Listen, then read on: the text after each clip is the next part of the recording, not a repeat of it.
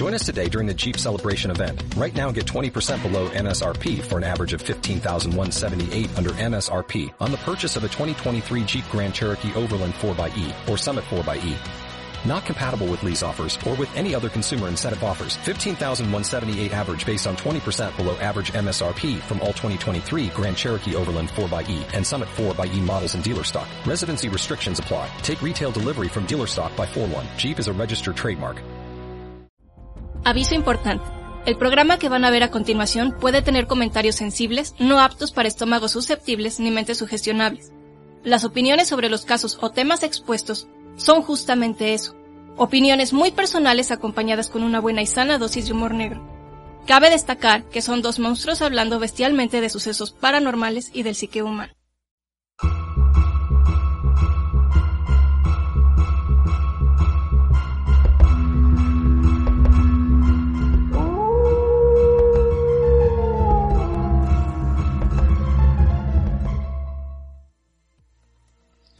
Hola, ¿cómo están? Bienvenidos a otro episodio más de Agentes Par de Anormales. Anormales. Anormales. Anormales. Tan anormales que ya somos Anormales. Normales. Anormales. Somos Nermal. Todos somos. Ojalá y no. Yo soy Damián, el legendario y mítico, la bestia arcana, el abominable hombre lobo. Y de las nieves. Ese, ese es el güey que vende paletas de aquí afuera. Ah, sí. Quiero más Nieves, helado. nieves. Hay más helado también. Tengo helado, traje helado. Este, me encuentro aquí con el misterioso Mothman, el heraldo de desgracias. Sí, definitivamente, heraldo de desgracias. Causante de desgracias. provocador de muchas cosas. Catalizador. Es mi naturaleza. Es que provocó algunas situaciones, pero no vamos a contarlas, no es tan importante. No lo vamos a ventanear por ahora. ya me pinches ventanearon, güey. Pero no saben qué fue ya. Sí, bueno. Ay, mató a alguien, vamos a hablar. Eh, no, pues no, eso no. Eso no es lo que pasó. Y está también aquí este Erika, la Banshee con mejor vocablo de todo internet. Bueno, pues el día de hoy vamos este a hablar de un misterio. Como siempre hablamos. Bueno, sí, siempre hablamos, pero dije de un misterio. Ah, no Por telepatía. Con mis antenitas. de un misterio de este normalmente las personas desaparecen todo el tiempo y a veces no hay explicación de cómo desaparecieron pero aquí vamos a hablar de personas desaparecidas aparecidas chan chan chan a qué me refiero con eso de que desaparecieron sin explicación y de repente regresaron Yo he hecho con eso. una explicación pero en realidad a veces no es tan buena o a veces no es tan Me fui de Pero- golfo. perfecto. Perfecta como para quedar claro que qué fue lo que pasó. Estas son historias impactantes de casos de personas que desaparecieron y a quienes durante muchos años sus familias y amigos perdieron las esperanzas de verlos o saber qué fue lo que les pasó. Pero sorprendentemente, tiempo después, Reaparece. reaparecieron. Aquí estabas en el buró todo el tiempo. Sí, sí. Está así. ¡Ay, güey! ¿Dónde estabas? No sé. De hecho, en algún momento, ahorita no, de una vez les aviso que no. eh, hay algunas este, que cuando recolecté esto, información de desapariciones que no aparecieron. Bueno, no, hay dos casos que sí aparecieron. De desapariciones que tienen que ver con ovnis. Betty. Ah, no, era, No, no, no, Betty. no, no, no, esta- ¿Dónde son gente que Betty? son gente que desapareció y la vio gente y pero eso ya será para otro. Este es nada más de misterio.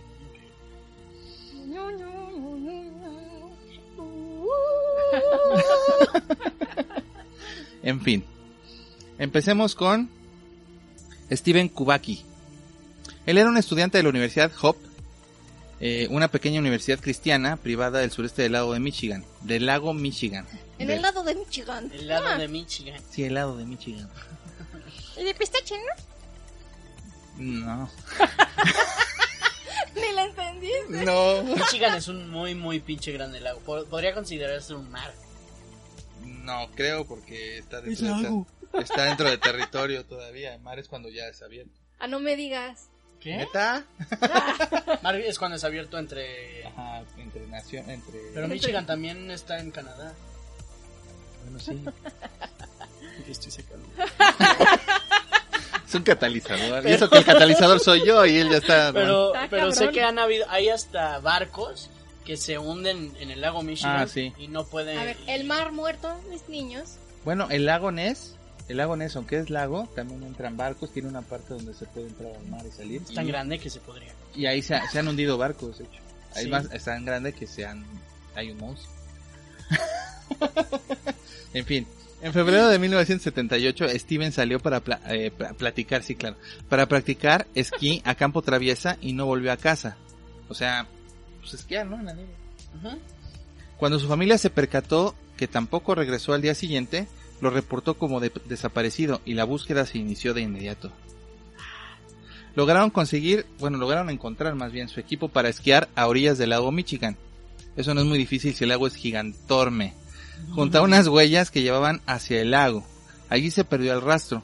En una búsqueda eh, del área se confirmó que las huellas se detenían al borde del río congelado pero no había evidencia de que el hielo se hubiera roto o señales de que le hubiera podido pasar algo, ¿no? O sea, que se pudiera hundir. Ay, perdón.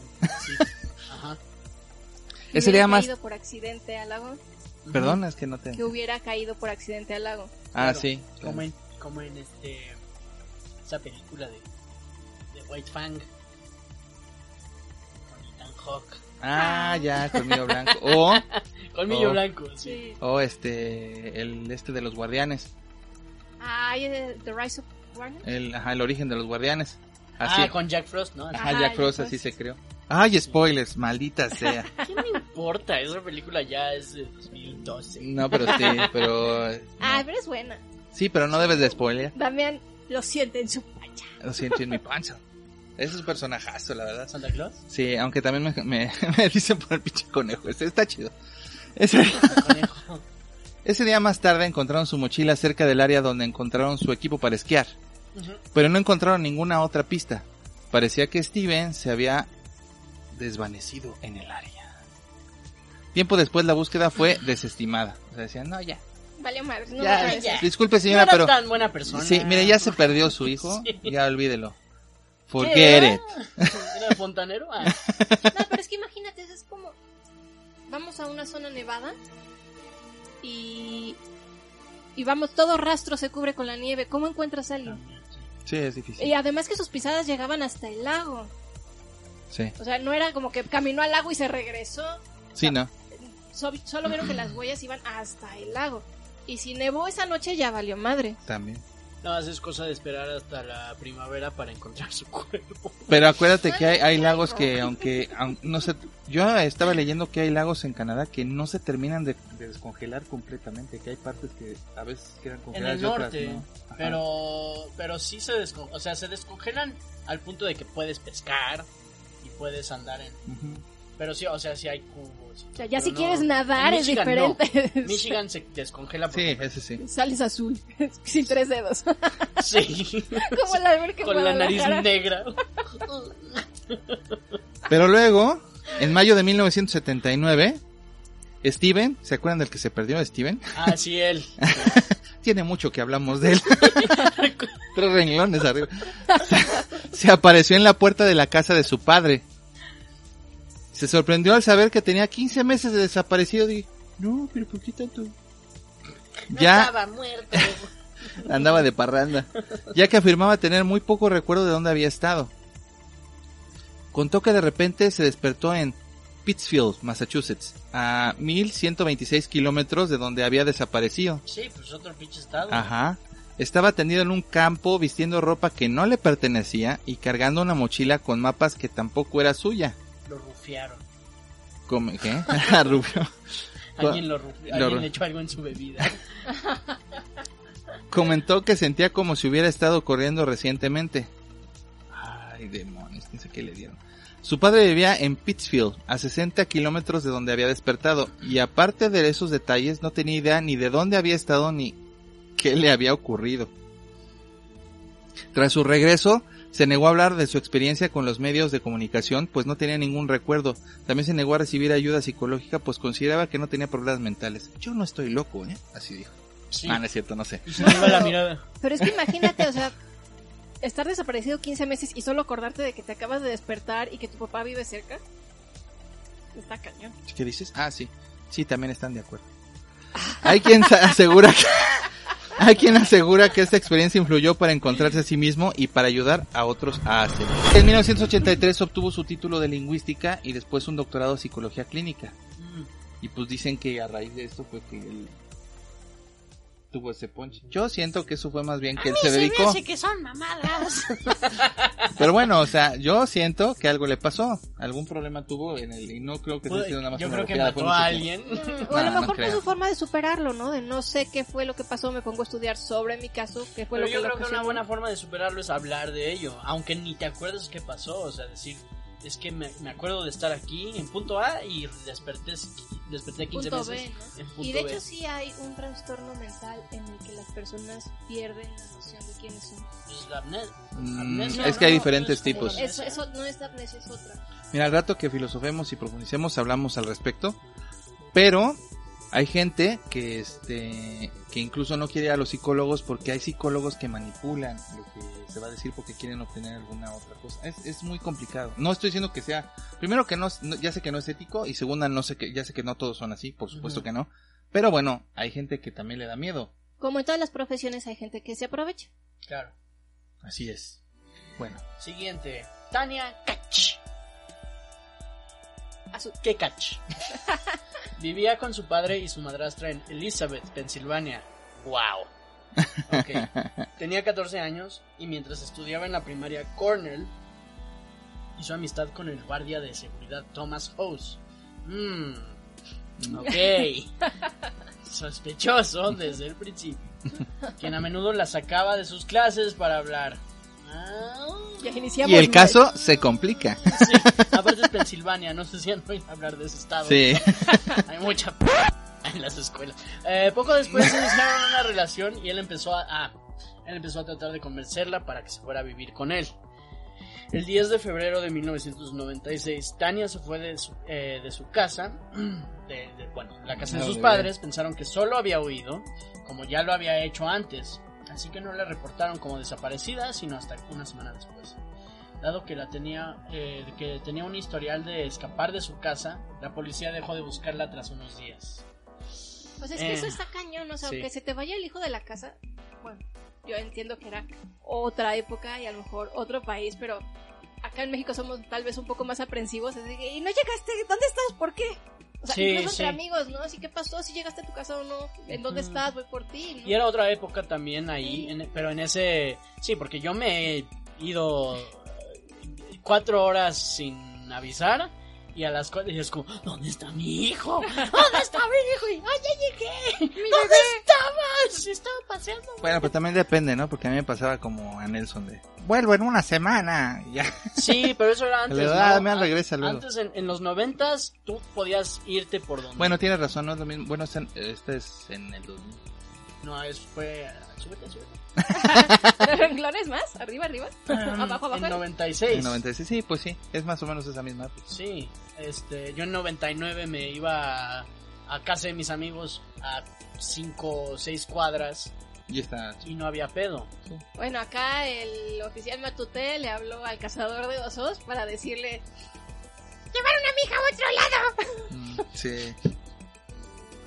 Sí, o sea, claro, pero si no llegas a, a la hora que dices que ibas a llegar, si es como... Es que la primera vez que mi papá conoció a su papá, "Ah, llegó, mi papá se bajó, tocó... Mi papá es muy alto, Sí. ajá. lo, lo conoces. Y el papá de Dami, Carlitos, pues no era tan alto, pero además tuvo un problema con- y le quitaron discos de la espalda, o sea, estaba un poquito más achaparrado de lo que... Visualízalo así, es Matute muy alto, mi papá es Pacha.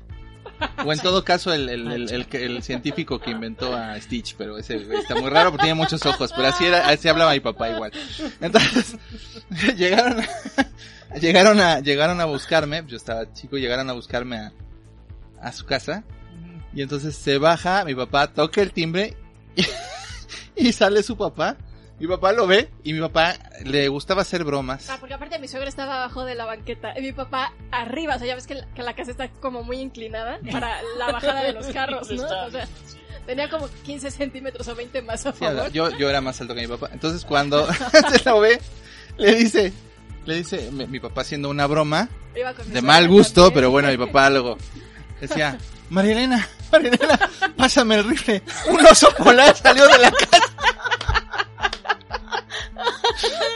Su papá se rió, se lo tomó muy bien, estuvo muy chistoso, fue. Pero yo sí así de Memorable. que, yo así de, ay papá, y tu papá era un amor. Yo así de, Sí. ay Carlitos, ¿qué te pasa? Y dije, bueno. Entonces, pues son esas cosas que se quedan para la historia. Entonces, pero sí, efectivamente, este, es, es, era una época diferente. Sí, ya eh, al principio de los 2000 seguía un poquito laxo, pero creo que ya... Digo, no soy un niño ya, entonces no sé. Pero en fin, en 2006, 10 años después de, de- del, incidente. de esa cosa, Nikki Allen, una mujer de 24 años, entró a una tienda de comestibles. ¿Qué comestibles? eh? y le dijo al gerente que su nombre real era Tania Kach. También le indicó que Thomas House le había mantenido oculta desde que era adolescente. Después de escuchar su testimonio, la policía arrestó a Thomas. Tania escribió un libro sobre su experiencia, titulado Memoir of a Milk Carton Kid, eh, de Tania Nicole Catch Story. En español, Memorias de una niña en el cartón de leche, la historia de Tania Nicole Catch. Eso en los 90 seguía pasando, Sí. los niños en el cartón de leche. Ay, ahora ya no. No, ya no, pero antes así aparecían los que se perdían, Era estaban en el cartón. acá Canal 5, el servicio Ah, Ah, sí. Padece de sus facultades mentales. Usa zapato tenis blanco. Sí, sí. Tiene vi- viscos los ojos. Es- es cosas así. Pero eso era, en Estados Unidos era este. Tan, taran, tan. Como muy característico, ¿no? O sea, Los que se cartones de perdía leche. alguien y ponían Sí. a- al niño. O la foto, la foto del niño para ¿Cómo que se llama la Y en que el metro, toda- o sea, en el metro hace dos años cuando iba al metro, Ujú. sí veía en los, este, ¿cómo se llama? Board, Bueno, o sea, como los frisos. sí, o sea, ya ves que cuando estás en el metro esperando el metro hay, este, cosas donde se pueden poner Sí. carteles. Sí veía que habían muchos desaparecidos ahí, pero nunca en el cartón de leche. Acá en México No, no, aquí en no. el cartón de leche no. Aquí era servicio a la Pero en Estados Unidos sí es como bueno, muy común. Y, y por cierto, está el caso de esta mujer, la muchacha que pusieron que nunca apareció, pero no me acuerdo cómo se llama. Ahorita se me ahorita me acuerdo, pero Bueno, igual Eh, no. Una que repetía. Miles de No, miles. no, no, de es que había una que repetía, ¿no te acuerdas? No. Este fue sonado, lo contábamos en, en, en la escuela. Es que esta vuelve a aparecer cada vez que salen, o sea, pasaban los meses Sí. y seguía esa misma chava. Además estaba bien fea la imagen porque una de las imágenes, porque tenían dos, no sé por qué ponían las dos. Una era una foto de ella que se veía muy pixelada en Canal 5, al servicio de la comunidad. Y el otro era una que parecía como esos de policía que Como hacen como ojos, ta, ta, ta, ta, ta, que usan con Ah, sí. imágenes. ¿Qué es el Y que van juntando el las que cosas ven en los sueños? ¿El güey que ven en los sueños? No. No, y era como muy desconcertante. Bueno, por se parece, pero- Valle de la Calma. Ah, sí, porque Sí. se ve muy raro, se ve muy raro. Es como el güey que ven en los sueños. Pero Sí. el güey que ven en los sueños, pues eh, es algo que vemos todos en el inconsciente porque juntamos todo eso. Pero este era algo que ponían en la televisión de una chava. Estaba con cola de caballo y todo así y aparecía. No me acuerdo cómo no se llama. acuerdo. Ahorita que me acuerdo les digo. Hay que buscarlo. Ah, sí, el dibujo de... Me tardé un chorro haciendo tu, tu cabello, fue lo que más me tardé. Ah, que también Fue hace a la de dificilísimo. Amor y Monstruos, que es buenísima película. No la no, no la has visto, es buenísima. Que, que el chavo está así como ocho horas Haciendo Sí, yo, yo he hecho eso. ¡Qué igualita! Ay, Dios mío. Sí, pero Yo hice como tres metros más largo. Yo hice eso. La, mi primer retrato fue eh, Elliot Page, antes Ellen Page. Y fue como, me quedó re bien. Mira, mamá. En tus propias frases, ¿cómo te atreves? ¿Cómo te atreves? Mi mamá fue como, "Eh, eh, está bien. Ay, le agarró la cabeza y le dijo, ay, te quiero mucho, Ale. Eres especial, Eres mi amor. hijo. bueno, en fin. Em, En, La- el, en el relata, Ajá, en el, en el libro de, de Tanya Cash eh, relata cómo Thomas la mantenía oculta en su habitación del segundo piso mientras aún vivía con sus padres. una fichita. No tenía permitido ir al baño, así que hacía sus necesidades en una cubeta. Su alimentación era a base de sándwiches, de mantequilla de maní y mermelada. ¡Qué hueva! Una banana y rico. una, una, bana- una banana y una botella de soda. ¡Qué ¿Sabes rico! cuánto tiempo tiene que no como este sándwiches de mantequilla de Porque de- ya no de- tienes cuatro años. Pero me gustaba la la, la, la, esta de crema de, de- La de cacahuate y este y luego con plátano también está bien bueno mezclado. Es rico. Ah, sí, es bien rico. Ah. Pero- el- es que mira, Damis hacía dos sándwiches. Uno era de plátano con mermelada de fresa y el otro era de crema de cacahuate con eh, chantilly. No no no no no. crema, Era crema. diferente. Ah, Era crema. de cacahuate con el plátano y el otro era eh, Mermelada con mermelada queso con queso Yo crema y no eso. manches también muy recomendable. Pues según yo, lo recuerdo diferente porque sí me gustaba de No, no, no, no, no. Es que esas combinaciones Sí, no. las. Sí, Sí, no. la- las, las cambiaste tú. Les voy a dar Y en la adolescencia comes lo uno. que sea, así, te comes lo que sea, así de ¿qué hay? Hay unos nachos, ay, tengo En la crema de adolescencia, Vamos a ver Adrián- qué sabe. Adrián nos hizo, cuando fuimos a casa de Adrián, Rafa y yo, nos quedamos a jugar videojuegos. Nos hizo unas salchichitas de cóctel Ah, sí, ya sé. con mermelada y katsu y creo que salsa barbecue. Ujú. Y sabía La- buena. la- y y. Es que es como tipo. Sí ese- sabe- Ese tipo de mezcla es como el chutney, que es como mermelada. Fíjense, dulce. debo de decir que Adrián luego de repente hacía sus buenos guisos, como tenía que Claro. cocinar bastantes cosas, hacía... Sí. Siento que, que cocina también muy bien Ezequiel, pero sí, este... pero Adrián también hizo muchos experimentos muy buenos, debo de reconocerlo, mi hermano. Yo me acuerdo de esos. Sí. de esa, pero no me acuerdo de otros. Me acuerdo de su. Sí, hacía unos ex- experimentos muy buenos como cereal con cerveza. No, No, pero no, eso no, fue... No, no, no, eso fue en Europa y eso- tuvo que hacerlo, mano, es otra cosa. Tuvo que hacerlo. Tuvo que Nadie hacerlo. tiene que hacerlo. No había, era más cara... Nadie tiene que hacerlo. Era más cara la leche, a el agua. mejor el- lo precario de la situación exactamente. le hizo pensar que no era tan mala idea, lo cual confirmó que sí había sido una pésima idea y idea. jamás volvió a hacerlo. Sí. Bueno, lo que pasó en Europa se quedó en Europa, sigamos. sí. Eh, la mantenía oculta en el. Ok. Eh, aquí, ¿no? Ah, no. Una vez a la semana. Su, su alimentación era a base Necesitan de una eso. regla, chicos, para seguir el renglón. No, es que nos- Yo hacía eso Las- mucho. Es que nos distraemos, somos muy dispersos. La, la, la Ah. mamá manecilla. Como estúpidos. La mamá manecilla. La la la las 12. Las 12. una vez la semana, eh, una vez a la semana Tomás, Tomás le llevaba el- al sótano y tomaba una ducha con agua fría. Una vez a la semana, no inventes. Creo que ni cuando estamos enfermos. Sí, no. En una entrevista expresó que al principio se sentía bien, pues estaba enamorada y pensaba que debía hacer esos sacrificios por amor. Sin embargo, todo ese amor parecía tener un precio, ya que en 2000 Thomas le dio eh, una nueva identidad, la de Nikki Allen, y la presentó a sus padres como su novia, la cual se mudaría con él. Está cañón porque parece entonces tenía 16 años. O sea, seguía siendo menor de edad. A eso se le llama grooming, este, que ya es muy conocido por muchos youtuberos. Eh, después de esto, Tania tenía permitido dejar su casa bajo un toque de queda estricto. Y solo después de 10 años escapó del yugo de Thomas.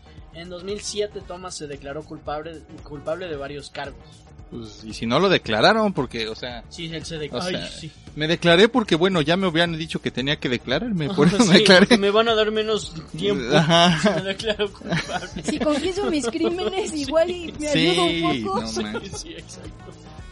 Luego viene aquí William Bates. No, ¿Es algo de Norman Bates? no, no, no. Ah, Es No, otro Bates. Es otro Bates. En 1900, o sea, vamos mucho, muy atrás. Ay, ay.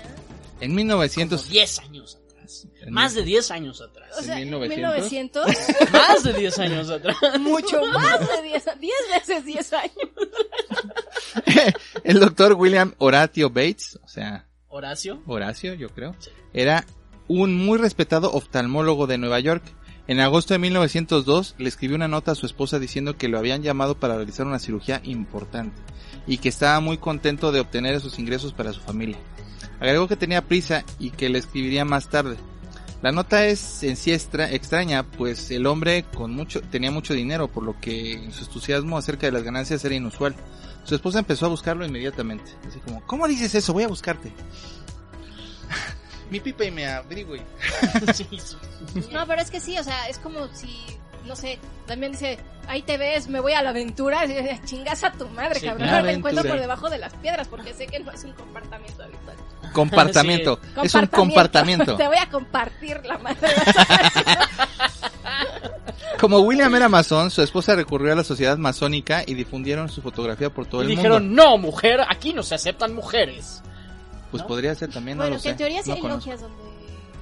Las logias masónicas son bastante... Pero no pero sé, es no, que pero sí cada una es diferente. Hay algunos donde sí aceptan mujeres. Si que es que es, es- eh, los masones es sí diferente, man. Ya. No lo sé, la verdad. no. Es diferente en cada pueblo.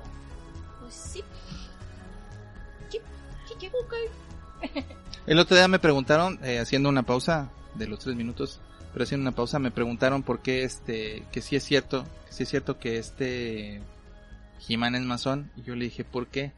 Porque es que Jimán es masón. Por la cruz. Dice, porque tiene la cruz de los este templarios, y dije, es otra cosa los masones y los templarios, no tiene nada que ver los masones y los Ah, templarios, los- pero los, sí. Este, sí los... eh, Sí, la gente los los, mezclan los mucho. mezclan, Los pero, pero sí, pues pero es no. como confundir al INE con el, I- eh, con el INEGI. con el INEGI. Sí, son Sí, o cosas sea, diferentes. Entonces ahí fue como que dije, no, así no es. Así no. Ay, no, como el changuito, ay, no. Creo que así lo hacen. Entonces los, volviendo al punto y dejando a Jimán a un lado, este, pues la sociedad masónica difundió la foto por todo el mundo. Poco después le informaron que estaba trabajando como asistente médico en el hospital Charing Cross en Londres, en el que inicialmente había sido admitido como paciente. Aunque William tenía una cuenta bancaria que le permitía vivir en el área más lujosa de Londres, se decía que vivía en condiciones de pobreza. Más extraño aún fue cuando su esposa llegó y no pudo recordarla. Sin embargo, aceptó quedarse con ella en el hotel eh, Savoy, perdón, Ay, qué buen pretexto. No me acuerdo de ti. para descansar y que ella le ayudara a recobrar la memoria. Recordó haber sido llamado a Nueva York para abordar un barco e ir a operar a una persona que tenía un, acceso, un absceso perdón, cerebral. Su esposa decidió quedarse en Londres y ayudarlo a recordar, pero dos días después William salió del hotel y desapareció una vez más. No lo volvió a ver y nunca dejó de buscarlo hasta el día de su muerte en 1907. O sea, de ella, no de él, obviamente. Si no lo encontró como mi Pues sí. Luego en 1910 el doctor J.E. Kelly, iba a decir Jekyll, Yo también leí lo mismo. El doctor Jekyll. ¡A huevo! Hay Hubiera- algo aquí. hubiera sido bueno, pero no. Pero no, no fue él. Fue otro. Era un buen amigo de William. Lo encontró en Grand Forks, en Dakota del Norte, trabajando como oftalmólogo en un consultorio que él mismo había establecido. Después de haber desaparecido por segunda ocasión, William aún no recordaba nada de su pasado. Su amigo lo invitó a trabajar con él en Nueva York. Para ese entonces William se había casado y enviudado dos veces y se había vuelto a casar por tercera ocasión con Emily C. Learman, quien había sido su asistente personal por mucho tiempo. Y después la mató. ¡No! Él nunca recuperó la memoria ni ningún recuerdo de qué fue lo que sucedió tras desaparecer la primera vez. Eso sí ha de estar feo. O sea, si te perdieras, yo no te dejo de buscar. O sea, no importa cuánto tiempo. no Qué horror. Va a estar horrible. Sí. No, y si además sé que te casaste en viudo.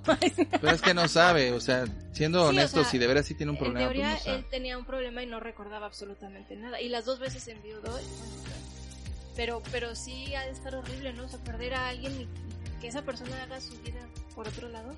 Sin Sí. acordarse. Ay, sin acordarse de esos bellos momentos. Ay, qué horror. Ay, por eso yo ya no me. Ah, bueno, ah, Natasha Ryan tenía 14 años y vivía con sus padres en Rockhampton, Queensland. ¿Dónde es eso? No me pregunten. El 13 de agosto de 1998 su madre le de- la, la dejó en la, la escuela, pero cuando regresó para recogerla no estaba allí.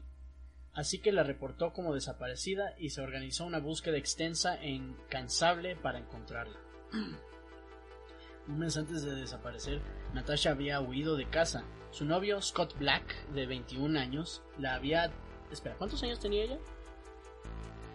14.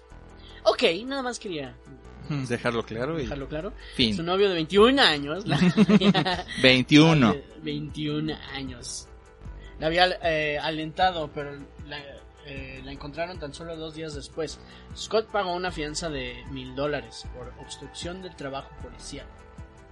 Por esta razón se le preguntó a él si sabía algo acerca de la segunda desaparición, a lo que contestó que no tenía información de su paradero. Bueno, aquí, si esto es, si es- según yo es Estados Unidos, pero Ujú. se supone que ahí a los 21 años apenas alcanzan la mayoría de edad, ¿no? Los 21 años, ya, a los 18 años alcanzas la mayoría de edad, a los 21 años puedes tomar. Sí, Esa es es que- la única. y manejar. y- Eh, no, manejar a los 18. considerados eh, Con permiso, adultos ¿no? hasta los 21. Con permiso, sí, pero puedes ir a la guerra a los 18 años. Ah, sí. Este, es, es- es una idiotez, es una idiotez eh, ese tipo de... Si, si quieren hacer algo completamente, háganlo 21 años o 18 años, no mames. Pero en fin, este, ella tenía 14, de todos modos, Sí, es una brecha muy pinche. Sí. Y, y, y, ay, eran tiempos diferentes. y yo cuando tenía tu edad tenía un novio de 25 años. Sí, ok, güey, de todos modos es raro. Íbamos a pasar en dinosaurio.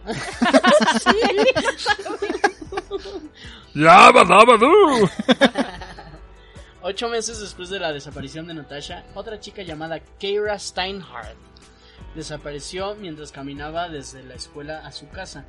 Luego de seguir muchas pistas, la policía arrestó a Leonard John Fraser. Las esperan- eh, esperanzas de encontrar a Natasha disminuyeron, ah, así que tiempo después el caso se cerró, asumiendo que quizás sí, ah, haya sido una víctima más de Fraser. En 1999, Leonard confesó ser culpable, pero se creyó que la confesión había sido un acuerdo con la policía para cerrar el caso. Vas a decir que, es, que eres tú el que la mató y que por eso no aparece, ¿ok? Y si no, vamos, vamos a ir a tu casa y vamos a matar a tu perro. Y lo que hizo fue decir, les juro que es conejo. Ah, no, digo, ese es un chiste. sí, soy conejo, les Soy juro que soy conejo, conejo. En 2001, su familia realizó un funeral en su nombre en Bundaberg, Queensland. Ok. Eh, cuando Natasha cumplía 17 años. El 10 de abril de 2003, mientras el juicio de Leonard estaba en marcha en la Corte Suprema de Brisbane. Ah, ok, creo que esto es este, Australia. La policía hizo una eh, redada en una casa y ahí encontraron a Natasha, escondida en un armario. Eh, al parecer había fingido su desaparición y estuvo viviendo con su novio durante todo ese pinche puto tiempo. ¿Que fueron como cuatro años? Sí, Ah, sí. sí, como de 99 a... Dos mil- Bueno, no, de 96, ¿no? De Ujú, 96 a 96. 2003. Nueve años. Sí. Durante su-. Sí, durante su primer año no tuvo casi contacto con el mundo exterior. Rara vez salía, como con el otro cabrón. Eh, pasaba, bueno, un poco. Diferente porque este te parece que estaba de acuerdo. Sí, pasaba la mayor parte del tiempo dentro de la casa de su novio con las luces apagadas y las cortinas cerradas. ¿Qué era un pinche vampiro? Para que no la cacharan y la regresaran. Cuando llegaban visitas corría a esconderse dentro del armario. Y así fue durante cuatro años. La pareja se mudó muchas veces durante la noche a propiedades de las áreas de Yepun y Rockhampton, a donde había vivido al menos seis meses antes de que la encontraran. Dos días después de haber sido descubierta, Natasha asistió al juicio por caso y le aclaró a la corte que nunca había visto a Leonard, así como tampoco al testigo que había afirmado haberla visto con él antes de desaparecer. O sea, el que había dicho que la había matado, pues no, no es cierto. Cuando todo terminó, Natasha dijo que para cuando eh, quiso reencontrarse con su madre, su mentira se había tornado en algo tan grande. No mames. Eso me ha pasado con mis calificaciones. y que prefirió ocultarse. Eso hiciste, bueno, te fuiste a Canadá, ¿no? Ay, no. No, pero se han convertido así como una bola, Bola de, de nieve. en 2005. Recupera la calma, le respira, respira. Oh, Dios mío. Oh, no. Todo viene de regreso. Sí. En 2005, Scott se declaró culpable de mentirle a las autoridades. Un año después, Natasha fue declarada culpable de haber provocado una falsa investigación eh, policial y pagó una fianza de mil dólares. Muy bien, muy bien. Era una chavita o sea, también, o no sea, más. sí era una chavita hasta algún punto, pero Pero cuando vi- vio que al güey lo iban a meter al bote, sí fue como, ok, bueno, tengo que decir algo. No, no, de hecho no fue así. O sea, no fue por, por ella de buena onda, ella No ni siquiera sabía. Tú así porque le como que, a ver, encontraron. Sí coincidió. que, que te- mataron y aquí estás. Sí, supongo que sí. Y este O sea, güey está en juicio por tu asesinato. Métanla al bote entonces. Pero sí es obstrucción. Sí, es Realmente obstrucción, por supuesto, sí. Y, ah, o sea, así como que, ah, qué padre, estás viviendo nueve años con tu novio y tenemos nueve años con una investigación porque tú no apareces. People are shit. Yo pienso en su, en su familia. Yo pienso en, sí, claro, pero imagínate. Digo, porque entiendo que a lo mejor ellos dos, no te- el novio y ella no tengan conciencia, pero ¿y la familia? O sea, el, el no saber dónde quedó tu hija, ¿no? Ujú, Y supuestamente no eran familia mala. Bueno, vayamos a otro caso. Charles Darwin. No, Ay, es, no. es John Darwin. Ay, sí. Leí Ay, mal. y vea cómo estoy leyéndolo todo así, todo chueco. John Darwin. El 21 de marzo de 2002, el profesor y antiguo guardia de prisiones fue a dar un paseo en canoa por el Mar del Norte. Fue visto por última vez remando en, Seaton- en Seaton Carey, en Hartlepool. Cuando no regresó a casa, su esposa Anne Darwin lo reportó como desaparecido. La búsqueda desde, desde Seaton Crew hasta States incluyó a la guardia costera y a la policía. Al siguiente día su doble, su doble remo fue encontrado en el mar cerca de Carey. Sin embargo, no había señales de él. La búsqueda se canceló y meses después su canoa toda abollada llegó a la orilla de North Gate, al sector Blue Lagoon. Donde encontraron a Brooke Shields. Referencia de los ochentas. Sí. Qué guapo era. Bueno, es. Sí. Bueno, ya. En abril de 2003 lo declararon muerto. Con el certificado de difunción de su viuda, pudo reclamar su, segunda, su Con el seguro de vida. certificado de defunción de su viuda. No, no, no. No. Perdón. Vida. Con el, no, no, no, no, no. Con el certificado de difunción, su viuda Exacto. Perdón. Cambian las cosas, ¿verdad? pudo reclamar su seguro de vida, su pensión, su de profesor, su pensión como guardia de prisión, pagos del Departamento de Trabajos y pensiones y una póliza de seguro de la hipoteca de Norwich Union. Un total de más de 200 mil libras. En 2007 un hombre entró a la- en la estación de policía diciendo ser John Darwin y asegurando que no poseía recuerdos de los últimos años y a pesar de recordar su nombre, fecha de nacimiento y detalles personales no podía recordar dónde había estado. En una entrevista su esposa Anne dijo estar muy emocionada de que su esposo estuviera vivo, sin embargo, sin que la pareja lo supiera, la policía había estado investigando su desaparición, durante la cual recibieron una pista de que John estaba vivo y viviendo en Panamá. Ese no es el inspector de billeteras. Pero todas las mentiras de Darwin pronto se sabrían luego de que una foto de él y su esposa del año 2006 fuera publicada probando que siempre estuvo vivo y su esposa lo sabía. Mm, Chan, chan, chan. Al parecer este hombre lo fingió todo para salir de unas deudas que surgieron de un mal negocio de propiedades y activos. Increíblemente su esposa lo ayudó a llevar su plan a cabo. Ambos planificaron todo para poder cobrar todo el dinero de los seguros y las pensiones.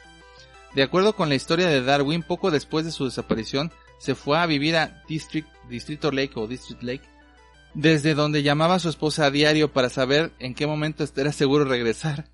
Semanas después regresó a su casa y se ocultó en un apartamento anexo a su casa. Durante el día Darwin se quedaba ahí y durante la noche se escabullía hacia su casa principal por la puerta secreta de un dormitorio. La pareja incluso le mintió a toda la familia, también a sus hijos, quienes no tenían idea de que su padre estaba vivo, por lo que cuando había visitantes u otros miembros de la familia en su casa, Darwin se quedaba dentro del apartamento anexo. Qué poca madre, qué poca madre. Mientras tanto, su esposa Anne, ante sus hijos, amigos y otros familiares, hacía creer que su esposo murió. Al pasar el tiempo, Darwin se volvió más confiado y se atrevía a salir llevando un sombrero y cojeando para esconder su identidad. Pero un día uno de sus inquilinos lo reconoció y le preguntó por lo que Darwin le rogó que no le dijera a nadie y al parecer se salió con la suya porque no le dijo a nadie. En el 2006 Darwin pensó que es un buen día para la no es un plan para, para ir a vivir a Panamá para tener una vida más normal así que solicitó un certificado de nacimiento a nombre de una persona que había nacido alrededor del mismo tiempo que él. Usando un certificado solicitó su pasaporte a nombre de John Jones. ¿El marciano? John Jones. No, pero es un poco acá como hacen muchas personas, ¿no? Con el INE, antes el IFE, que, que van con dos testigos que digan que sí son esa persona Ándale. y les dan un documento oficial, Ujú. legítimo, o sea, ni siquiera tiene que ser falso, es legítimo, estás confiando en la palabra de esa persona.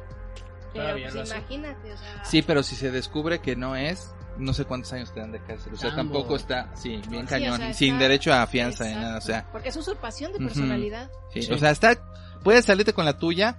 Pero no. Pero también no. Y Pero más que en este no. caso es así como que super mega fraude, ¿no? Ujú, sí, es un fraude Sí, bien cañón. Y, y qué poca madre, o sea, a mí- yo no podría decirle a mis hijos, tu papá está muerto, así como si nada, o sea, ¿qué pasó? No. Sí. O sea, es más fácil hablar con la verdad, no sabes que tenemos este problema, Sí. ah, no sabemos cómo salir, X, pero no matas a la persona, ¿no? Sí, no. Bueno, Bueno. eso es ya es, es mentalidad de... Al mismo tiempo, su esposa le dijo a sus hijos que necesitaba empezar de nuevo y mudarse a Panamá.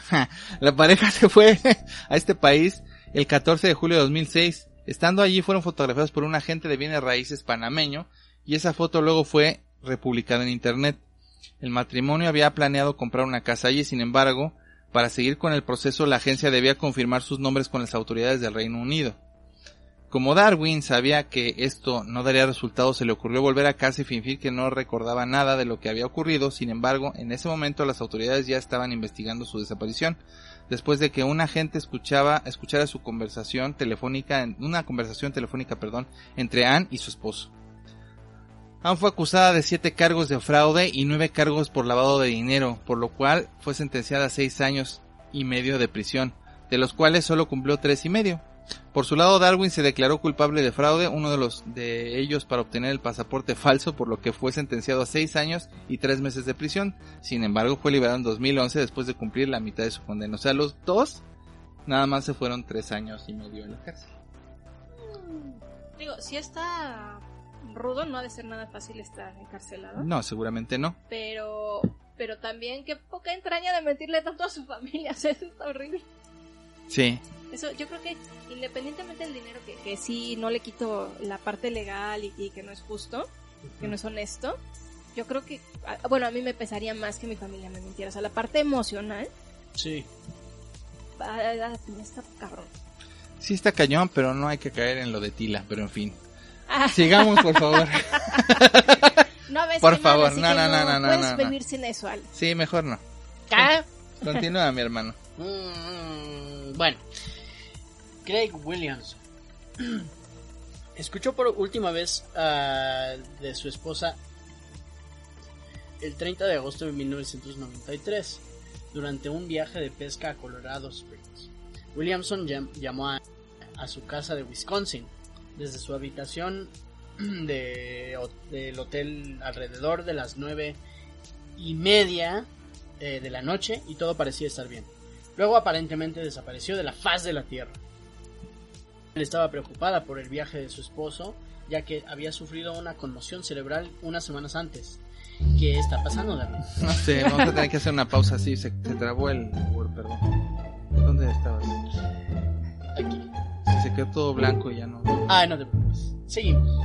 Ah, Williamson nunca llegó a la casa al día siguiente como estaba planeando y sus tarjetas de crédito fueron descubiertas. amárrale las manos a Te voy a amarrar tus manitas Ahí está ya. y después te las voy a cortar. Ya, perdón. Williamson nunca llegó a casa eh, al día siguiente como estaba planeado y sus tarjetas de crédito fueron descubiertas a mil 86. ochenta y- ok, 1086 kilómetros que bueno Eso es al lejos. sur- sí, sí, exacto Muy lejos. al sur de Colorado Springs en El Paso en Texas ok el auto de él fue descubierto en Juárez, México. No, ya chingó a su puta madre. Semanas después. Bienvenido, paisano. Sí. Ah, dos semanas después. Y no mostraba signos de violencia. Mientras las autoridades se apresuraban a localizar a Williamson, Angela visitó el hotel en el que se había hospedado su esposo en Colorado Springs. se enteró que, de que Williamson había dejado su equipaje sin evidencia de lucha y continuó creyendo, ajá, sin evidencia de lucha, Sí. y continuó creyendo que se había alejado quizás debido a los efectos de su reciente conmoción cerebral y que tal vez se había lastimado. Yo hubiera pensado algo diferente. Pero es que ella no conoce el Sí, país. ella- exacto. Resultó que Williamson estaba viviendo en Key West, Florida. Uy, pasándola de huevos. Y en julio de 1995 vio a sí mismo en una repetición del programa Misterio sin resolver. Se vio a sí mismo. Se vio a sí mismo. ¡Uy, ese soy yo! Eh, se puso en contacto con el programa y se explicó que desarrolló amnesia después de, eh, de ser asaltado en Colorado Springs. Por esto no recordaba casi nada de antes del ataque. Sí, Key West es un lugar súper nice. Entonces verlo ahí. ¡Oh, soy yo! este afirma haberse despertado en el hospital con el nombre de Brown. Brown, que no existe. No, sí existe. no existe. Y luego eh, vagó sin rumbo fijo por los Estados Unidos hasta que se estableció en Key West como buceador. Bajó, eh, eh, vagó como Forrest Gump mientras corría. Por... Y yo, ah, sí, soy buceador. Es que seguramente cuando le pegaron la cabeza y ya tenía una conmoción, pues ya se le fue la... Como tú que ya no te puedes pegar en la cabeza, ya no te levantas. Bueno, sí. Williamson se reunió, pero sus recuerdos de ella no regresaron y la pareja se divorció. Ay, qué triste. Se divorció. Las autoridades seguían sospechando que él, escenifi- él escenificó su desaparición. Es lo que yo me, a mí me gusta creer. Para liberarse de sus deudas y otras obligaciones. Ah, tenía deudas. No, no, no, no, eso suponían, pero Ah. no. y otras Sigue obligaciones leyendo. como propietario de un negocio. Pero se descubrió que en realidad trató de comenzar de nuevo y todo y que todo era verdad. Sí, se le hicieron estudios y todo y resultó que sí era cierto. O sea, este güey casi casi se muere y... y nah, es que debe ser fraude. malo y, y Sí, luego- bueno, digo, Pues aquí eh, los estudios dicen que está vivo de Somos milagro y... por naturales. Esto me recuerda a lo de la chava esta que era amiga de Pepe, la... Ay, sí, sí. Creo que se llamaba Cindy. Fíjate que ella y su novio ya, creo que hasta se iban a casar, de hecho. Estaban Sí, ya en plática. rato, estaba- No recuerdo si se iban a casar o no, pero sí ya llevaban un buen rato de Sí, novios. y tuvo un accidente Él este tuvo un accidente. Y perdió la memoria. Y cuando regresó no la reconocían ni reconocía a nadie, pero en su casa se tuvo que chingar porque vivía con su mamá y su papá y todo, pero pues no no lo reconocía a nadie, pero a ella No la, nunca. no ya ni le atraía No la ni nada. reconoció y, Qué, Dice Erika que bueno, qué Ajá. trágico. comentó Eso que incluso, eh, ya sabes, ¿no? o sea, como ya no estaba enamorado, pues ya no se le hacía bonita, ya no se le hacía inteligente y creo que lo externó en algún momento. sí se le hacía como así como, ah, esta mujer. no". Sí, ya fue Qué tristeza. Eso es muy trágico. Está, Se está me hace muy- porque sí, sí sé que, o sea, vamos, es como si este cabrón le da ahorita amnesia y Sí. me, me dice gorda, le parto. No, pero pues Porque imagínate. dentro que- de mi corazón negro, ese tipo de cosas se me hacen muy, muy trágicas. Es que sí es trágico porque no es el, el que ya no se quiere, no hubo un problema. Sí, como sí. ese, este, ay, Es un agente externo que, que deshizo. el- Sí. Como también el postrauma, ¿no? Eh, La gente que va a la guerra y regresa y no es la misma. Ah, bueno, sí, Fíjate también. Como el teniente Dan, Ah. él se sin pierna. Bueno, pero no tenía una esposa ni nada. Cuando estás aislado mucho tiempo Sí. o cuando tienes un trauma fuerte, sí cambia mucho tu, tu forma de ver las cosas y a las personas y cómo reaccionan ante tu situación, Sí. te cambia mucho, Sí. muchísimo. A nosotros nos cambia. Pero, Pero bueno. siguen aquí. No tiene de otra, el grillete no da para más de dos metros. Pero sí está, está cañón lo que le pasó. estuvo Sí, la verdad sí se sientes feo porque aparte estaban chavitos, estaban enamorados. y- Sí, sí. Y como dices, ¿no? Es, es un factor externo, es una tragedia literal. Sí, la verdad sí, lo es. Bueno, ¡Sigamos! Luego está Margon Freshwater. Una, Agua adole- fresca. una adolescente de Colombia en Ohio fue declarada culpable de asesinato en Ohio. En Ohio, Columbus. Dijiste Colombia. Ah, Columbus, perdóname. Fue declarado culpable del asesinato en primer grado de, en 1970. Tenía solo 18 años cuando ocurrió el crimen y estaba saliendo con un abogado de 20 años mayor que ella, quien cometió un robo y una matanza en tres estados. Era un abogado un poco fuera de la ley. era, creo yo que era un buscapleitos un poquito, ¿no? Soy un, un abogado medio Pienso yo, ¿no? Un poquito. Un pilluelo ahí como. Pero si te sabes los huecos de la ley, pues te puedes apegar a ellos. No creo, una matanza en tres estados, no creo que haya por dónde. O sea, se- Lo estaban buscando al muchachito. Sí. Hay un episodio de Los Simpson, ¿no? Que se juntan cinco estados en un punto. Ah, sí. Marco, mientras era escoltada por un guardia de la prisión desarmado, escaló una cerca y huyó de la prisión estatal de mujeres de Tennessee. Nadie volvió a verla ni a saber de ella durante los siguientes 32 años. Ok, esto ya es como... ¡Ay, qué habrá pasado! Está escondida porque es una pinche prófuga. Ajá. Luego en 2002, alguien identificó a Freshwater como su vecina Tonya MacArthur, que aparentemente era una discreta madre de tres niños que vivía en el área de Columbus, a solo 19.3 kilómetros donde creció. O sea, nadie la buscó, ¿qué onda? Es que no, no- nadie hace eso. Para entonces estaba casada, tenía cuatro hijos y siete nietos, o sea, Freshwater fue devuelta a prisión a la eh, prisión estatal de Tennessee, de la que de la que escapó, bueno, no otra vez, sino en, en aquella ocasión, y no tuvo más remedio que enfrentar las consecuencias de sus supuestas acciones. Su abogado argumentó que no había forma de que la madre conductora de camiones fuera una asesina fugitiva.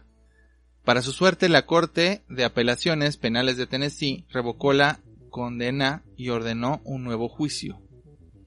Un informante de la cárcel le sacó del apuro al presentar evidencia registrada de que el primer marido de Frischwater, el abogado, con quien este, recibió su cargo original de asesinato, actuó solo.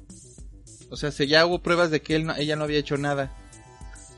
Pero imagina, o sea, es esas cosas que dices, qué injusta es la ley, ¿no? O sea, te, te entamban cuando eres em, inocente y te tienes que escapar, vivir como prófugo y, esperar que alguien más presente pruebas de que tú actuaste solo. Pero eso es un caso muy... Es, es un... Eso suena a este sueños de fuga. Ajá. Ah. Podrían hacer otra película inspirada en esta mujer, no. Y que esa mujer sea Tim Robbins también. No, dijeron. Imagínate cuatro Pero en un giro de la historia que el que lo delate sea otra mujer sea Morgan Freeman. Ay, me decían muchos historietitos, ¿eh? Oh, bueno. Margot Freshwater se convirtió en mi mejor amiga. Margo, así se llamaba el... el- Hay un episodio de Don Gato, ¿no? Ah, Margo, cómo quisiera colgarte de un árbol. Sí, el chango. Es un changuito, ¿no? El que le Que gana, va va, a al espacio. Bueno, va, va al Sí. espacio. Ay, Margo, cómo quisiera colgarte, pero de un árbol. Ahí viene. El doctor Carlos Sánchez Ortiz de Salazar. Suena a nombre de telenovela. Pues sí. Era un talentoso psicólogo y médico multilingüe de Sevilla, España, que ah, eh, desapareció en 1996. Dejó de eh, presentarse al trabajo y durante los siguientes 14 años eh, su devastada familia y amigos lo buscaron desesperadamente, pero sus esfuerzos no tuvieron éxito y las autoridades se rindieron y lo etiquetaron como presuntamente muerto. Cinco años después, un grupo de excursionistas que buscaban hongos en las afueras de la Toscana en Italia. ¡Oh, fungi! Me voy a poner hasta la madre. No, igual era para cocinar. era Sí, un- claro, sí. Era un chiste también. Descubrieron un rastro de basura que conducía a un campamento. Ahí encontraron una carpa, cubos para recoger agua de lluvia y las pertenencias de un hombre sucio, despeinado y de larga barba que salió de la tienda De la casa de Ah, campaña. yo no tengo larga barba. Eh, inseguros Se de te sí. atoran los matorrales. Ah, bueno, volviendo a los matorrales. Inseguros de si eh, de- eh, inseguros de si era peligroso, los excursionistas abandonaron el lugar y se comunicaron con un guardabosques. Eh, iba a ser un chiste de Yogi, pero ni me acuerdo del nombre del pinche guardabosques. Yo tampoco. Para informar lo que habían presenciado, el guardabosques interrogó al hombre quien mostró una identificación demostrado, eh, demostrando que era el doctor Sánchez. Desaparecido desde hacía mucho tiempo. Había estado viviendo en el lugar sin ser molestado desde 1997 y no estaba nada contento de lo que, Que lo encontrara.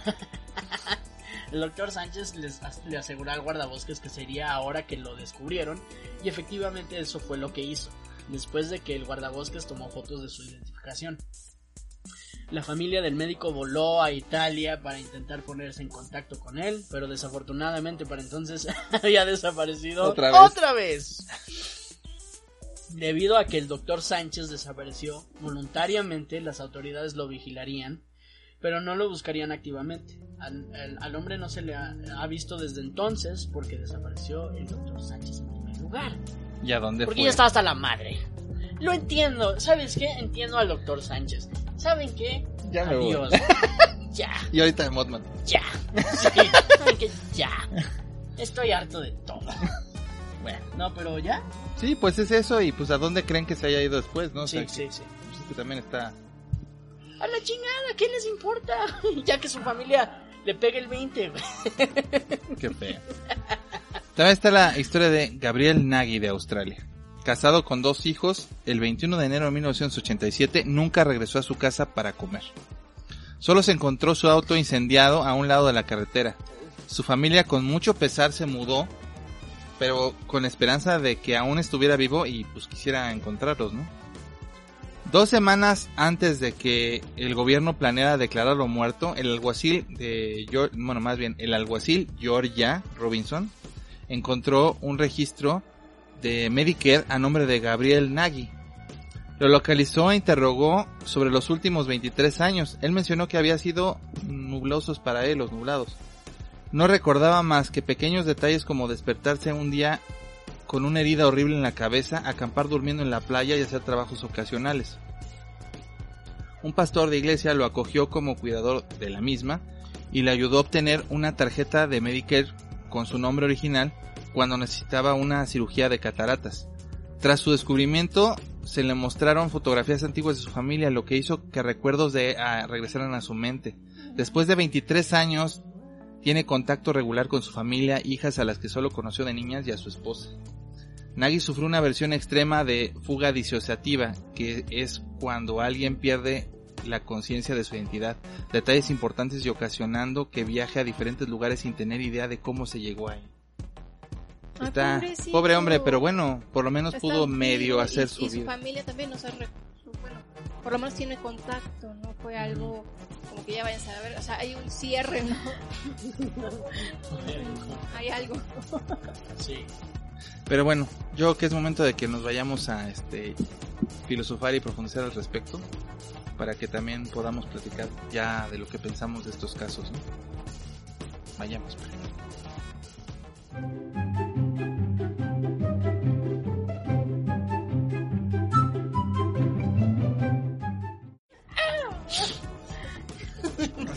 Ya regresamos. este, Le escupí. no, ojalá hubiera sido eso. Este, No, no, me, yo prefiero un... pedazo. Bueno, sí, tienes razón. Que me haya caído una salpicada de cerveza. Sí, tienes razón, es mejor. Este, pues bueno, hablando de esta situación, no sé qué tan, bueno, de estas situaciones, no sé qué tan bueno sea que desaparezcan y aparezcan las personas. Porque Yo diría que no es nada bueno. no, es que fíjate que no todos los casos son Son los mismos. Ajá, Son pero diferentes. sí, claro, obviamente. pero lo que voy es que no no no llegan a la misma resolución. Hay algunos que son muy tristes y hay otros que dices hijos de la guayaba, cómo trataron de enredarse al sistema y cómo robar Sí, al bueno, gobierno y cómo como engañar a su tipo familia. fraude, ¿no? Sí, Pero claro. por ejemplo, en el caso de esta chava que, que era prófuga, Que pudieron demostrar su inocencia, dices, oye, qué buena onda, ¿no? Porque también ya tenía una vida hecha y sus hijos y sus antecedentes y todo eso, dices, bueno, se aclaró. Es como el fugitivo. Donde Pero Tommy Tommy- Jones se ganó un Oscar.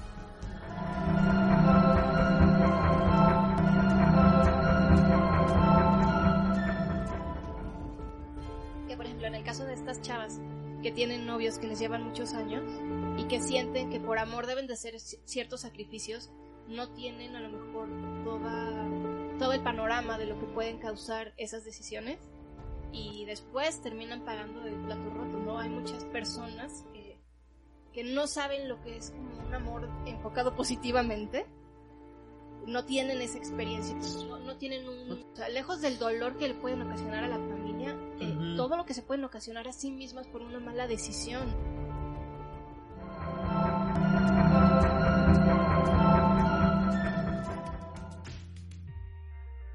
Y a lo mejor como los chavos estos, Natasha y Scott, me parece, Sí, que estaban de acuerdo y dices, órale, pero en el primer caso, Ah, sí. Sí, bueno, ese fue la un pinche chavita, o sea, loco. Pinche secuestrada y casi Sí. casi y comes cabezas de pescado. Sí. O sea, no inventes. Sí, no, no, no queremos recordar esos episodios. ya, ya, ya, como que Ya le prendo el boiler para que se bañe. Sí, pobre Tania Cach. O sea, son cosas que, que a lo mejor este tipo, o sea, yo, yo veo la, la parte positiva de que estas personas eh, aparezcan, porque ya sea que cometieran un fraude, que hayan estado de acuerdo con el novio, que las hayan secuestrado, o, o como el oftalmólogo, no, no, no el oftalmólogo, el otro chavo, el que no tenía la fuga de asociativa, sino que mandó a la verga a su familia. Ah, el doctor. Entonces, El ok, psicólogo, o sea, sí.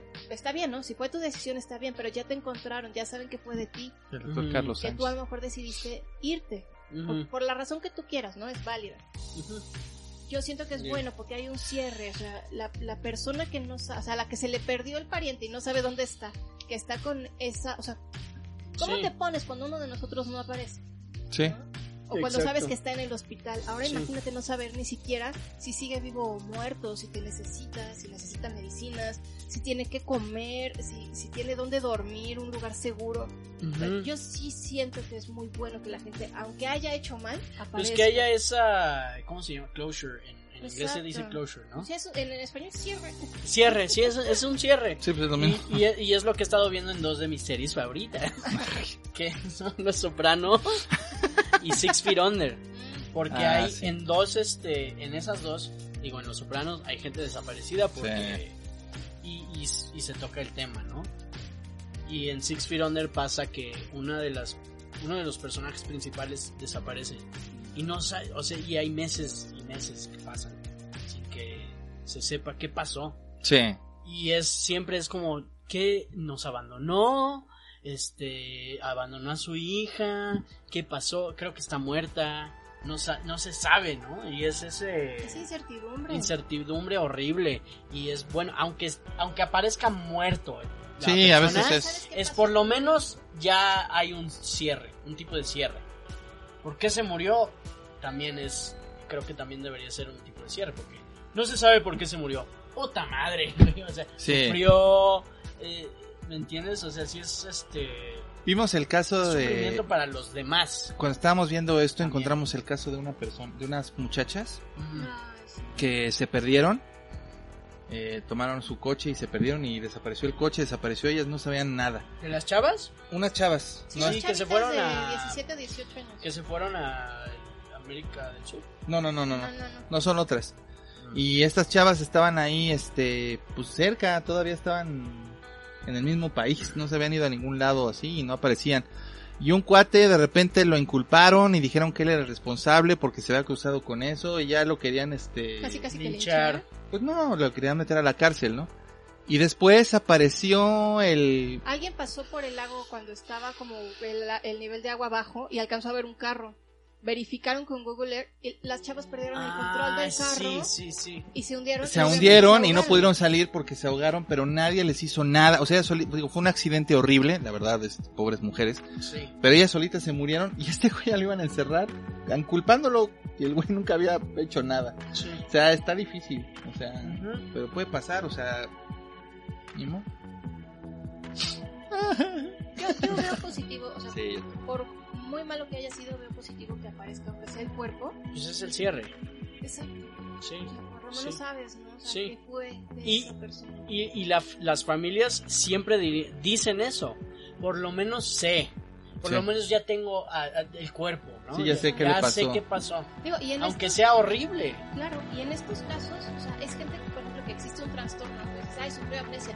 Y no, o sea, no forzosamente es amnesia, puede ser un momento disociativa que no sabes qué pasa, o sea, puede ser después de un trauma un golpe o... o algo que te pasó, algo que algo muy fuerte que hizo que tu cerebro reaccionara así, ¿no?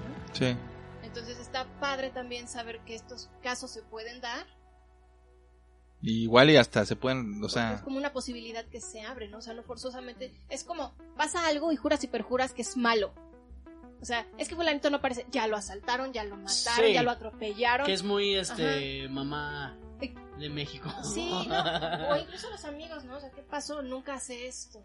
Y de Sí. repente, ah, sí, se tomó tres cervezas más y amaneció con su amigo a tal lado, ¿no? Dices, ah, Ujú. ok, ya apareció. Ujú, ujú, ujú. Pedimos ayuda para localizar Sí. a Selena Como ahorita me volví a acordar de 18 años, Selena, En la delegación Álvaro la chava esta que aparece en Canal paradero 5, desde el sí, 28 Selena. de mayo del año Esa que 2000. luego dicen que fue una, un experimento, ¿no? Pues Dice que fue un experimento para ver qué tanto los jóvenes veían el, el programa y qué tanto recordaban los nombres o las señas particulares.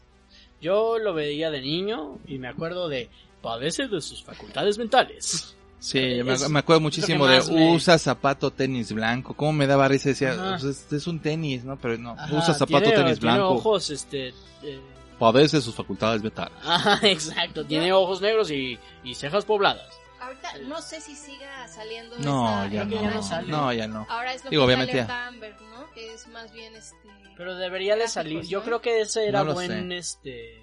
Bueno, también ya murió la voz del Estadio Sí, Azteca. pero que otra, no es la voz. No, no, no. Consíguete a alguien más. No, ya sé, pero no me refiero a eso, sino me Ya. refiero a que nosotros como lo recordamos, ya no es, ya no está la voz, ya no tienen el tiempo en pantalla, en la televisión, y ya no tiene tanta...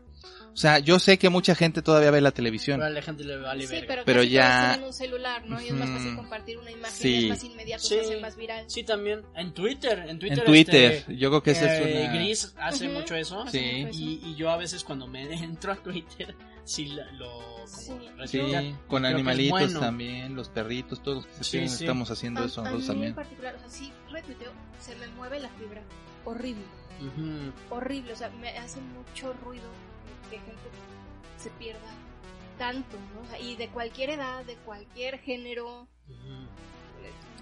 Por ejemplo, el que eh, Luis Carlos, el abogado que comenté, él comparte completa, siempre, casi todo el tiempo está compartiendo gente desaparecida, tanto en Qué Facebook, bueno. en Twitter. Sí, es a todo dar. O sea, eso está chido. Yo también lo, lo retuiteo también, o lo, re- o sea, lo, lo reposteo en, en Facebook porque sí, o sea. Lo único malo es que luego sí aparecen y no retuitean cuando aparecen. Entonces, como que. Sí. Pero es que a veces no tenemos, viejas, no tenemos información Eh, sobre sí, eso. Es que ese es el problema. eh, esa ya es menos importante. Es como la familia. pone, Ay, estaba de parranda. Ah, Fíjate, chido, yo pero he visto no. que esas, este, he visto dos casos de personas y ocurre Ajá. más cuando se pierden animalitos. Ujú, La gente, sobre todo en Facebook, ujú. así como, ya apareció, muchas gracias. Ah, y te sí. ponen las dos imágenes. Sí, sí. De hecho, este. Y sí Dali me ha también lo pasado- hace, igual Dali que lo Gris. Y sí me ha pasado dos veces porque retuiteo lo de Gris. Ajá. Eh, y, y cuando sí dicen que aparece, es la se borra el tweet. O sea, creo Ujú. que borran el Sí, tweet y pueden ya ni borrarlo. aparece en ningún lugar. Sí, ya no. Eso está chido. es lo- ah, ok, por lo menos, ¿no? Pero, por ejemplo, los. Todos tenemos un chat días o de la familia que de repente digo, oye, pero esa noticia ya es vieja. Ah, sí. Ah, Ay, no sabía. Sí, sí, pero ese tipo de noticias sí hay que, que tener. Sí, no, o sea, Tener si al tanto, ¿no? Si aparece. Pues a nosotros, el, el, chat de nosotros de anormales o el chat de los gordos, a mí me funciona mucho para que estemos en contacto completamente. Porque, pues, Sí. Eso está- yo digo que está bien también tener chats así. Más en Sí. situaciones donde nos llueven Chats, piedras sí. es necesario tenerlo. Es eh, protección. Ok. Ok, Damián. Eh, cortaré esto. Sí, Erika, sabes que Creo que es cortar. momento de irnos a leer las Ay. historias. ¿Qué historias? ¿Qué? ¿Cuáles? A ver, dime tú. Vamos a leer una historia que, bueno, nos han mandado varias, pero vamos a leer una historia que nos mandaron. Vamos para allá.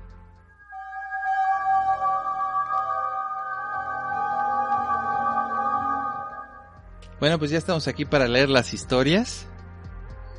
Este nos la manda este Selene Selene López Delgado, no, no es cierto. Esa es la que se desapareció del canal 5, perdón. No, nos la manda, nos mandan una que se llama Historias Paranormales, nos la manda Emanuel Cruz. Este, y dice así. ¿Quieres, por favor, comenzar? Buen día, gentes. Espero se encuentren bien.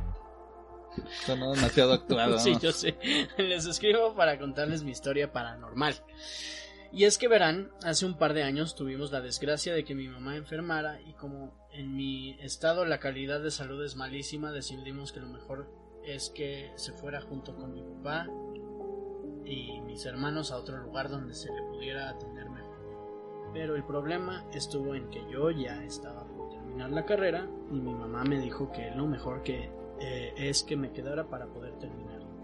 Los estudios siempre fueron muy importantes para ella, llegando incluso a ese punto. Como a las mamás no se les puede contradecir, eh, me quedé. Pues sí.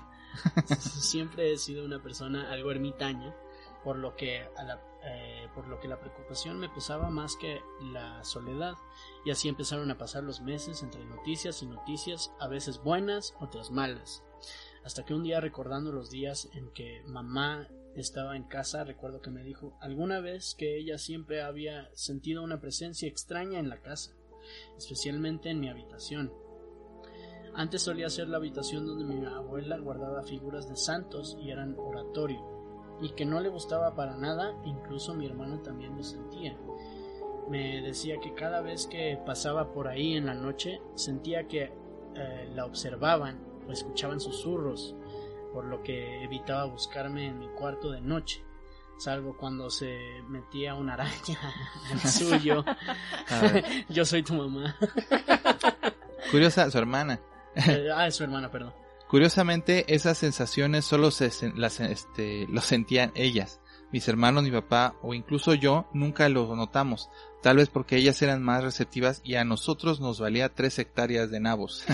en fin, ese día me puse a prestar atención en lo que ocurría en la casa, escuché ruidos que nunca antes había escuchado y para rematar en la noche se cayó un sartén de una forma muy antinatural, lo cual me dejó extrañado. Esos sucesos surgieron pasando durante meses. Empecé a escuchar ruidos de voces, escuchar el timbre, sonar, y cuando salí a ver no había nadie, llegando a escuchar incluso en la madrugada, y llegué a sentirme observado todo el tiempo, aunque estuviera solo. Me sentía acosado hasta que me despertaba sudando o me quedaba en una especie de sueño donde llegué a perder todo el día. Si dormía a las 10 de la noche me despertaba a las 8 de la noche y al día siguiente sintiéndome cansado. Pensé que me llegaron a controlar y me grabé, pero no, solo era yo durmiendo. Todo eso sumado a nuestra actual situación, la universidad, problemas de dinero, me generaron una gran eh, situación de estrés en la que ya sentía que hasta el corazón me empezaba a doler y me daba miedo que ya no iba a despertar. Hasta que un amigo llegó a la casa con una solución. Un perro. Sí, a huevo. El perro siempre es una solución. Claro. Ese perro fue mi salvación. Porque ahí es cuando me di cuenta de que eh, Es lo que ocurría. es lo que ocurría. No. Ni espíritus, sí, perdón, ruidos, ni espíritus ni demonios y tampoco entidades acosadoras. Todo eso fue producto de la soledad. Me había empeñado tanto en mis pensamientos que me olvidé de salir y de buscar a la gente y eso me empezó a enloquecer sin darme cuenta. Te entiendo. Te entiendo por completo. Ah, si escuchaba sonidos y volteaba a ver al perro llamado ahora Lu y este no se alarmaba, me era indicador de que no había sido nada. Mm, eso sí. Me ayudó a atrapar al chingado gato que se metía en el tejado y causaba los ruidos. Los susurros eran imaginaciones mías por la sugestión y así se fueron resolviendo los problemas gracias al bendito Lu. Por todo esto, eh, que es lo que yo llamo historia paranormal, pero aún así les co- que aún así les comparto mi historia hacia mi descenso a la descenso a la locura. Actualmente puedo dormir más tranquilo y no se ha vuelto a repetir estos sucesos. Cuando mi familia regresó, no les gustó que el Lu estuviera dentro de la casa, pero como me dediqué a educarlo para vivir dentro, ya lo aceptan. Desgraciadamente, este regreso no fue lo, eh, lo mejor, puesto que por varias complicaciones mi mamá terminó falleciendo. Lo lamentamos mucho. Pero aún con todo eso, todos pudimos despedirnos y quedarnos en paz con ella, y hasta cierto punto sentirme bien, puesto que ya no tuvo que sufrir más por la pandemia, que se avecinaba y no lo sabíamos. Bueno, eso sí. En fin, esa es mi historia. Disculpen el que me haya extendido tanto, pero es que es, eh, es un resumen de sucesos ocurridos a lo largo de dos años. Cuídense mucho y siempre espero con muchas ansias su podcast y Fantasmita Chan, eres mi personaje favorito. Muchas gracias. muchas, muchas gracias. Y lo siento por tu madre. Sí. Pero qué bueno que tienes salud. Sí, eso sí. Eso sí es una... Pues una... una... Las pequeñas bendiciones. Pues la verdad sí. Sí, La verdad, eh, qué bueno, Emanuel, te mandamos un abrazo, este, y pues muchas, muchas gracias. También nos mandó este, Ukio-kun, Para, ah, para hacer light el... nos mandó un fanart inspirado, dice así. Hola, hola, sí, hola a todos los agentes, les traigo un fanart inspirado en el comentario que pedían que Botman lo orinara. Aquí está el- la imagen que puso. No sé de dónde obtuviste la foto de mis nalgas, pero lo hiciste muy bien. Muchas, muchas gracias. Muchas, muchas gracias. Este, pues bueno. Así. Quisiéramos, eh, primero que nada, agradecer a los que nos mandaron los, el correo eh, con estas historias y pues recordarles que nuestro correo es agentespardeanormales.gmail.com Este, ahí podemos recibir igual eh, sus correos de historias, ya sean de ustedes, de un relato que conocen, una leyenda que quieren que, que platiquemos, algo que ustedes piensan. Si quieren mandarnos también preguntas, si quieren mandarnos este, algunas otras situaciones, lo que quieran, para que nosotros lo leamos y las podamos retransmitir aquí, ¿no? Y darles una voz. Muchas, muchas gracias. Este, tenemos a las personas que nos han ayudado bastante. Sí. Como saben, está, por ejemplo, tenemos a Raúl Espinosa, Vulture Mix, no, Vulture MX, más bien. Tenemos a Wawux, a Victorio Guevara, a Eric Reyes este, Pérez, A Simón, Daniel Mendoza, Juan Estrada y Paco González también.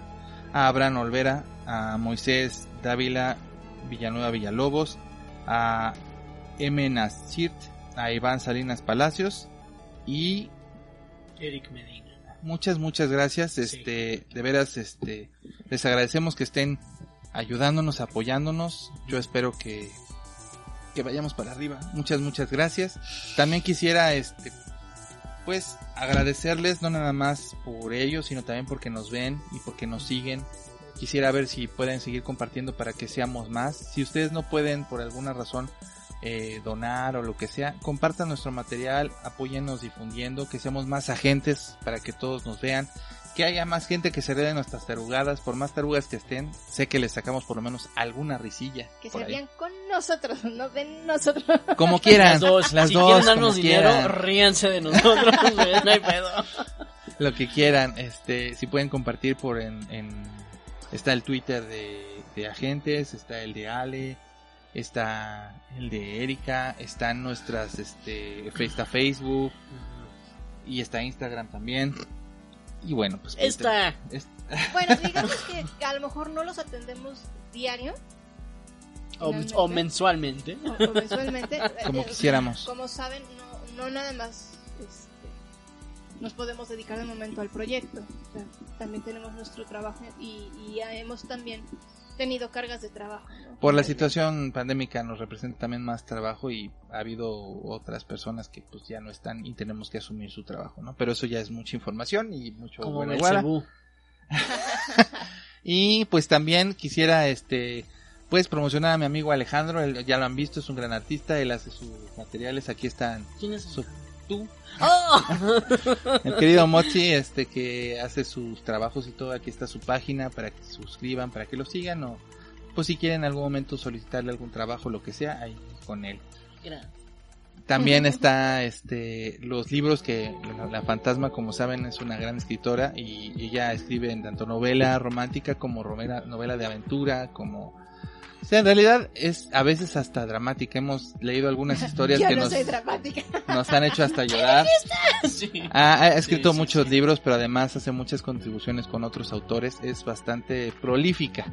Y aquí están, este, pues aquí están su dirección por si quieren en algún momento comprar de algún modo o adquirir alguno de sus libros. Gracias. Gracias. si es que también en audio, si no nos están viendo, para que lo escucharan. ¿Lo puedes repetir otra vez?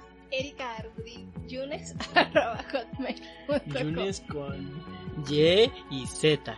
No, No, es con Oh, Y una, una, N, No cabe en su propia Y. tumba. Y es Y. Ah, sí. Sí, sí es Y y es. Ah, ese. Sí, ya sabía. Estaba, estaba probándote a ti. Ese, ese o el otro. El caso es que, pues, ahora sí que muchas, muchas gracias. Y pues, pues sí, no se mueran. Y si se mueren, no regresen. Cuídense mucho, la verdad. Les mandamos un abrazo.